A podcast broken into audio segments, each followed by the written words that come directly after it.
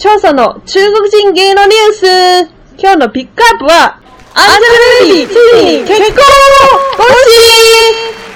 更日本も結婚ラッシュですが、アジア一美しいと言われている中国で活躍するモデルで女優のアンジェラ・ベイビーも6年の交際を経て、ついに今月8日に俳優のホアン・シャオミンと結婚式を挙げました。アンジェラ・ベイビーは2004年に香港ディズニーチャンネルの MC としてデビューし、2009年には日本でも活躍。そんなアンジェラは2008年に現夫であるファン・シャオミンと映画の共演で知り合います。ご存知、ビビアン・スーも出演したホットサマーデイズという映画で共演したホアンとアンジェラは、たちまち恋に落ちます。2014年、アンジェラの25歳の誕生日に、二人は公に交際を認め、2015年5月に、ホアンの本籍、チンタオで入籍。6年間続いたトップスター同士の交際は、常にゴシップの的となってきました。その中でも注目を浴びているのが、ホアンがアンジェラに送ってきた数々のプレゼントです。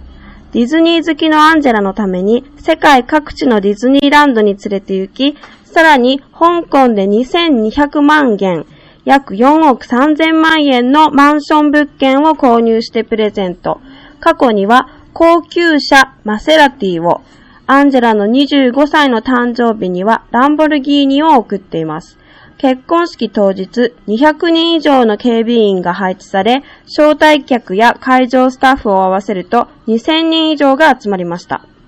今回の結婚にかかった金額は推定2億元、約38億円と驚きの金額が報じられていますが、保安は自分たちばかりにお金を使っているわけではありません。身寄りのない老人や障害を持った子供など支援の必要な人には惜しみない寄付や訪問による励ましの活動をしているホアン。今回も結婚を記念し、彼女への贈り物の一つとして聴覚障害のある子供への支援基金を設立。結婚祝いはすべてその資金にするとのことです。これから始まる二人の結婚生活、お互い支え合ってアジアを代表するおしどり夫妇となっていってほしいですね。黄晓明 Angelababy 大婚，上百位明星出席。这场世纪婚宴席开七十二桌，包括宾客、媒体以及工作人员在内，共有两千多人参加。明星更是多达百人，占据了娱乐圈的半壁江山。长达一个半小时的红地毯，完全能够媲美上海国际电影节，